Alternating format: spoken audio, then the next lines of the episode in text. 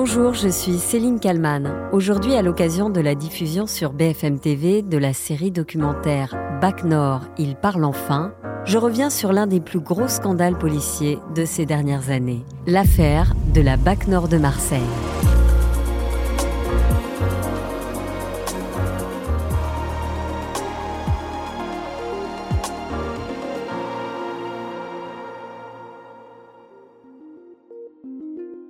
Pour la première fois, depuis que l'affaire de la BAC Nord a éclaboussé la police marseillaise, les principaux mis en cause prennent la parole. Ils racontent comment cette affaire a bouleversé leur vie et celle de leurs proches. Du jour au lendemain, une partie de la meilleure brigade anticriminalité de France se retrouve en garde à vue. 18 policiers de la même unité sont accusés, pour certains, de corruption, raquette trafic de drogue et enrichissement personnel. C'est l'homme par qui le scandale va éclater.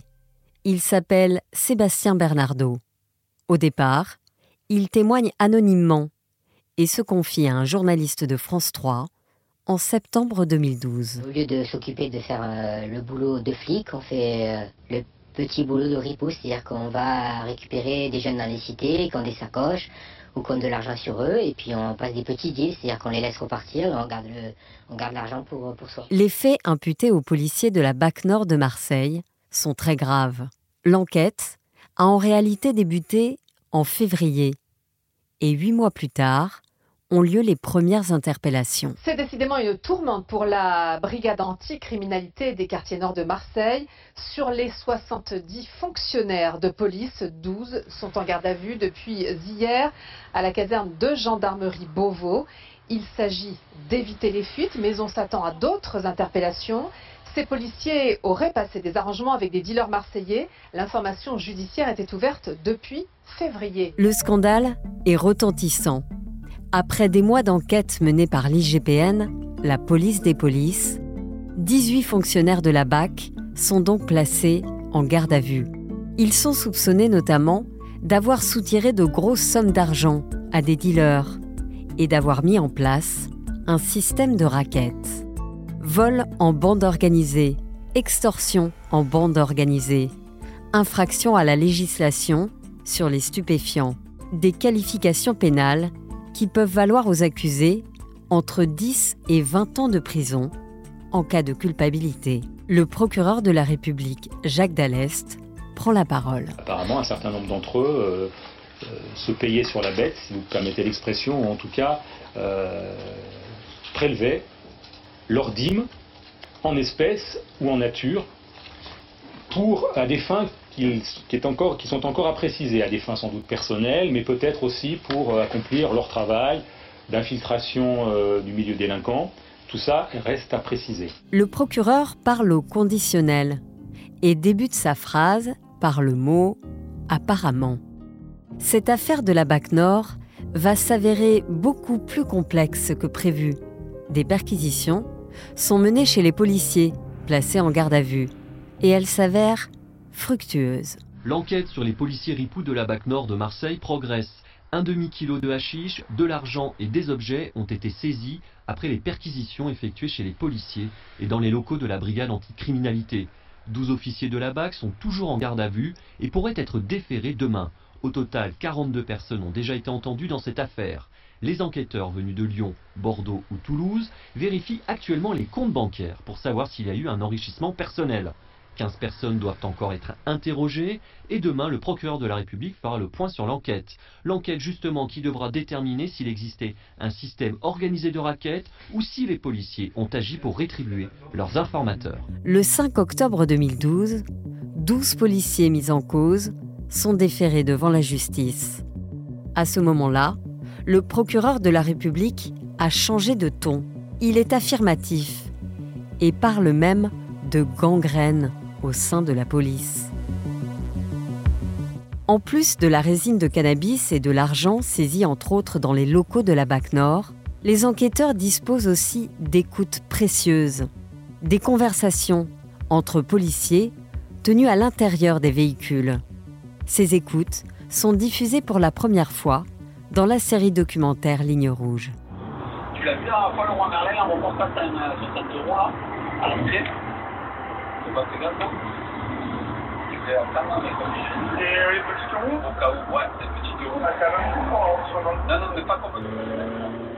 Durant de longs mois, les fonctionnaires de la BAC ont donc été écoutés grâce à des micros placés par l'IGPN. On sait et on apprend par ces conversations qui sont donc euh, retranscrites et qui sont versées au dossier et qui seront discutées évidemment par euh, les personnes en cause.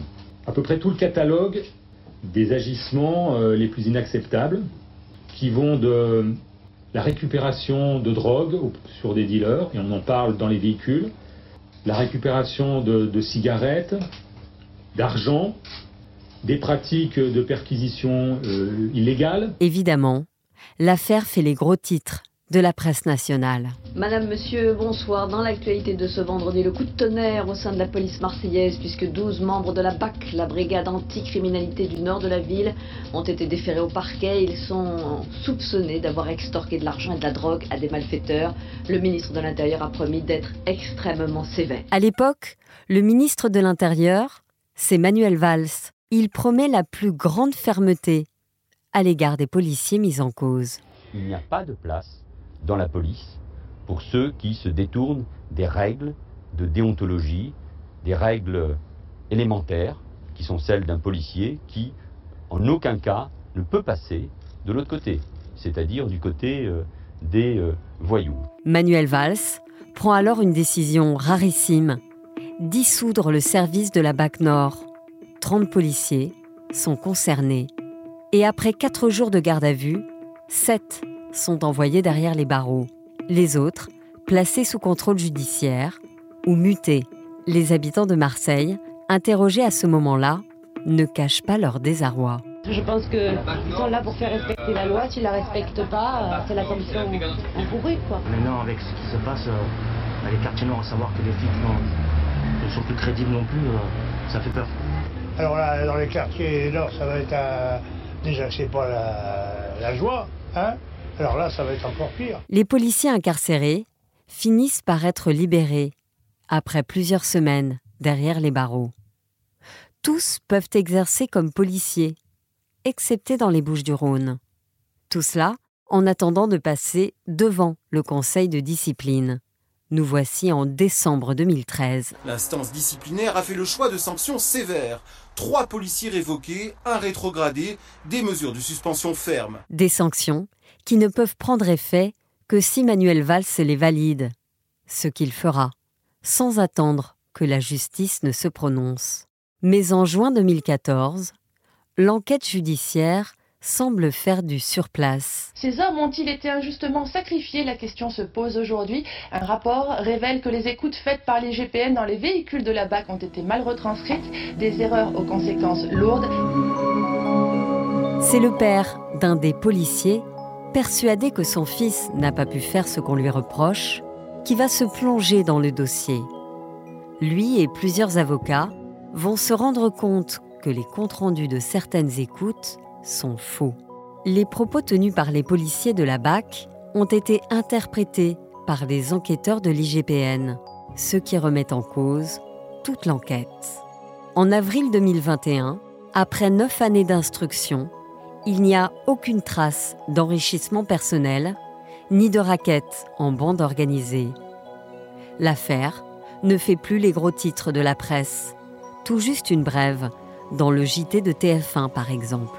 Dans l'actualité judiciaire, 11 policiers condamnés à des peines de prison avec sursis allant de deux mois à un an après une semaine de procès devant le tribunal correctionnel de Marseille. 18 policiers de la BAC était poursuivi pour vol de drogue, de cigarettes et d'argent datant de l'année 2012. L'affaire sera à nouveau évoquée avec la sortie du film Bac Nord en août 2021. Film réalisé par Cédric Jiménez. Après huit semaines en salle, Bac Nord a dépassé les 2 millions d'entrées.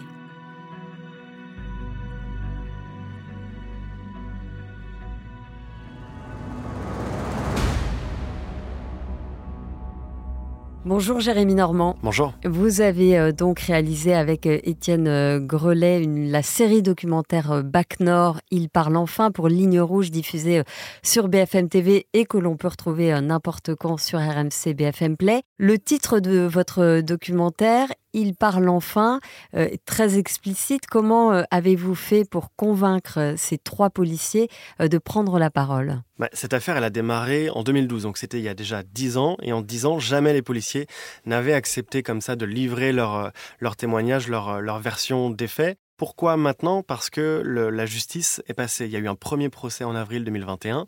Et lorsqu'on a commencé à travailler sur cette, euh, enquête, euh, on est en mai 2022. Et les policiers sont en attente d'un second procès, un procès en appel, euh, qui doit avoir lieu en septembre 2022. Alors quand je les approche pour leur proposer de, témoigner, ils me font part d'abord d'une réticence générale vis-à-vis des médias, parce qu'évidemment, on a beaucoup parlé de cette affaire dans les médias, notamment sur BFM TV, donc ils en gardent un souvenir assez amer. Et puis ils me disent que s'exprimer comme ça publiquement avant le procès, ça pourrait leur, euh, leur desservir. Donc on en reste là au départ. Et puis euh, quelques semaines plus tard, il y a un coup de théâtre. Je suis en pleine interview à Marseille justement avec un ancien policier en bac qui lui n'est pas mis en cause. Mon téléphone sonne, c'est l'un des avocats des policiers de la BAC Nord qui m'appelle pour me dire que le procès est tout simplement annulé. Ça rebat complètement les cartes parce que je recontacte les policiers et là effectivement ça devient plus envisageable pour eux de s'exprimer malgré leur réticence initiale. Pourquoi est-ce que le procès est annulé à ce moment-là? C'est le fonctionnement de la justice, quand, euh, quand il y a un premier procès, les parties civiles peuvent faire appel, la défense peut faire appel, le parquet peut faire appel. En l'occurrence, euh, le parquet de Marseille a fait appel et c'est donc ensuite euh, au parquet général d'Aix-en-Provence de se saisir de l'appel ou pas. En l'occurrence, il s'en est dessaisi. Donc l'affaire est terminée. Donc l'affaire est terminée sur le volet judiciaire, mais il restait un volet peut-être médiatique sur lequel elle n'était pas terminée parce que je pense que le grand public était resté sur un peu la première version, c'est-à-dire que c'était des policiers ripoux qui avaient dépouillé des trafiquants, des dealers de leur, de leur drogue, de leur, de leurs cigarettes de contrebande. Et le film avait raconté une autre histoire, mais il n'y avait pas eu euh, d'enquête journalistique avec la parole des policiers qui permettent vraiment de, revenir sur l'ensemble de, l'affaire. Donc c'est pour ça qu'on s'est dit que c'était vraiment intéressant eh bien, de consacrer cette, série documentaire en trois épisodes qui reprendrait l'ensemble de l'affaire avec pour la première fois ces témoignages des policiers. Et là, vous rencontrez ces, trois hommes. Moi, ce qui m'a marqué quand j'ai regardé euh, la série documentaire, c'est que je les trouve... Euh, toujours très affectés par ce qu'ils ont vécu et notamment par euh, leur passage euh, en prison et la révocation pour, euh, pour deux d'entre eux. Oui, c'est, ça, m'a marqué dès le début. Alors, pour rentrer en contact avec eux, évidemment, je suis descendu à Marseille sans caméra pour prendre le temps de, de, se parler, de se rencontrer, de présenter le projet. Et en fait, très vite, ils ont fendu l'armure. Très vite, leur, leur émotion est, est, revenue à la surface. Et, et vraiment, ce passage en prison, c'était trois mois. ces trois mois qui les ont traumatisés. Ils me racontent que, par exemple, ils croisaient d'anciens des délinquants qu'ils avaient euh, eux-mêmes arrêtés. Et donc, ils avaient aussi la peur au ventre. Alors déjà, c'était difficile pour eux d'être en prison, mais ils avaient la peur au ventre de se retrouver euh, pris à partie comme ça par des co-détenus, euh, bien qu'ils étaient eux placés à l'isolement, mais de se retrouver pris à partie par des co-détenus qui les auraient reconnus et qui auraient pu les agresser parce qu'ils sont policiers. Donc c'est vraiment une, une, émotion qui est très vive. il faut savoir que ce sont 18 policiers au total qui, sont, qui ont été mis, mis en cause, qui ont été jugés. Il y a eu des divorces, il y a eu des révocations, vous le disiez. Donc c'est vraiment une affaire qui a laissé des traces à la fois sur euh, le plan professionnel, mais aussi dans leur vie privée, puisqu'ils sont euh, meurtris dans leur chair, et ça s'entend vraiment dans le, reportage. Dans votre documentaire, on parle euh, bien sûr de la rumeur, ce qui a déclenché l'enquête, les pratiques aussi des policiers de la BAC Nord. Et puis au final, on se rend compte que ce sont les policiers sur le terrain qui ont payé. Quid des supérieurs, ceux qui, en quelque sorte, ont fermé les yeux sur les pratiques douteuses? Oui, c'est au cœur de cette affaire. la hiérarchie était-elle au courant des méthodes sur la ligne de ces policiers-là.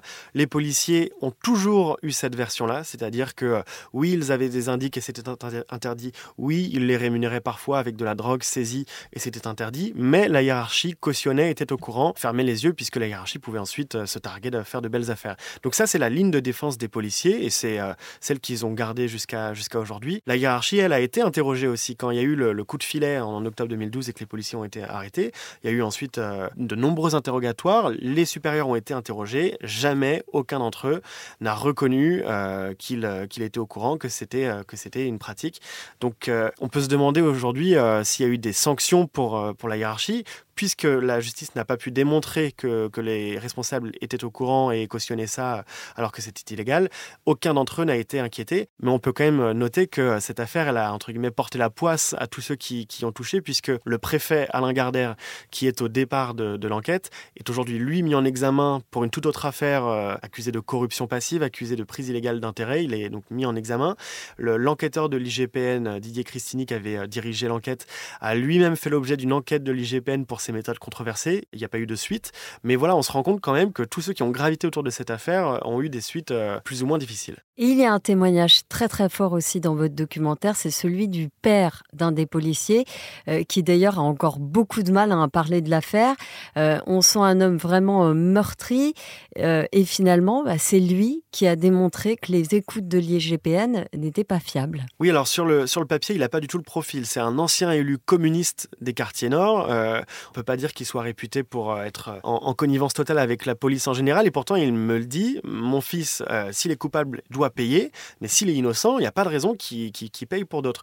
Et donc, il, décide de se plonger dans le dossier. Il arrive à obtenir le, dossier d'instruction. Donc, c'est là où il y a tous les éléments, toutes les charges. Il le fouille, il y passe des nuits. Et c'est vrai qu'il nous raconte comment il est tombé sur des rapports de contre-expertise euh, d'un laboratoire qui a démontré en fait que les écoutes de l'IGPN étaient de mauvaise qualité et pour certaines étaient tout simplement erronées. Et donc, il en a vraiment fait une affaire personnelle, une affaire de, principe. Euh, et c'est ce qu'il me dit hein, face caméra. Il me dit si mon fils était coupable, j'aurais aucun problème à qu'il paye euh, le, prix, mais le prix juste. Là, en l'occurrence, il a il a considéré, de, de, par ce qu'il a vu, que son fils était injustement accusé et donc il s'est battu. je dois dire aussi qu'il n'était pas tout seul. Il y avait évidemment des avocats, mais il y avait aussi euh, beaucoup de familles, euh, des, épouses, des policiers, beaucoup de familles qui se sont mobilisées et qui n'ont jamais lâché sur toute la durée qu'a couru l'enquête. C'est 9 ans, c'est extrêmement long, 9 ans avant qu'il y ait enfin un procès. Manuel Valls, qui était ministre de l'Intérieur à l'époque, avait eu cette phrase euh, Il n'y a pas de place pour ceux qui salissent l'uniforme. on se dit finalement, avec le recul et en regardant votre série documentaire qu'il est peut-être allé un peu vite et un peu loin, non? En tout cas, c'est ce que pensent les, policiers qui restent aujourd'hui très affectés par ces mots. Euh, même celui qui témoigne dans le reportage avec le visage caché parce qu'il a été révoqué me dit que cette phrase, c'est celle qui lui a fait le plus de mal, que son ministre de, l'Intérieur euh, ait, ces mots très forts. Alors, c'est sûr que quand on regarde l'affaire euh, a posteriori aujourd'hui, on, peut facilement dire que Manuel Valls a parlé trop vite. Si on se replace au départ, au démarrage de, l'affaire, tous les désignes coupables, les, les enregistrements dont on ne sait pas encore grand-chose semblent accablants le procureur de la République, Jacques Dallest, lui-même parle d'un système organisé de raquettes, de trafic de drogue. Il y a eu les perquisitions. Il y a eu les perquisitions qui ont, euh, qui ont permis de découvrir plus de 450 grammes de résine de cannabis cachés dans les sous-plafonds et dans les vestiaires de la BAC Nord. Donc autant d'éléments qui, laissent peu de doute en fait sur la culpabilité des policiers. Donc au départ, c'est vrai qu'on est dans cette atmosphère-là et les, mots très forts du ministre ont, vraiment euh, permis à cette affaire, j'allais dire, de changer de dimension et de, retentir encore plus fort sur le plan national. Aujourd'hui, on se rend compte qu'il a parlé trop vite. Que font aujourd'hui euh, les policiers que vous avez interrogés et qui ont été révoqués? Alors, tous ont été jugés, ils sont 18 à avoir été jugés, 15 sont encore euh, policiers en fonction aujourd'hui. Ils n'ont plus le droit de travailler dans les Bouches du Rhône, il y a une ou deux exceptions près. Donc, ils sont tous encore policiers dans des services différents, mais certains ont pu réintégrer euh, des brigades anticriminalité, et donc ils sont pour la plupart encore dans, la, dans le sud de la France en fonction. Et donc c'est ainsi qu'ils ont pu se reconstruire aussi en retrouvant l'uniforme de la police. Et ceux qui ont été révoqués, donc ils sont plus policiers et ils ont changé de vie. Celui qui s'exprime euh, anonymement dans le reportage, qui a été révoqué, est devenu infirmier. Et infirmier où ça Pas n'importe où, dans la prison des Baumettes. Il a été infirmier dans la prison des Baumettes, donc avec des gens qui l'avaient euh, arrêté. Personne ne savait qui il était, sauf que lorsque le film Bac Nord est sorti en salle en 2021, son nom est, sorti dans la presse. Et donc là, euh, sa direction a décidé de l'exfiltrer, j'allais dire, de la prison des Baumettes. Il est désormais infirmier libéral. Incroyable destin. Merci Jérémy Normand d'avoir répondu à mes questions pour le titre à la une. Je rappelle que l'on peut voir et revoir votre documentaire en ligne sur RMC BFM Play. Merci à vous. Merci à Sophie Perwaguet pour le montage de cet épisode et merci à vous de l'avoir écouté. N'hésitez pas à le partager autour de vous et à laisser un commentaire ou 5 étoiles sur les plateformes de podcast. Je vous dis à demain pour un nouveau titre à la une.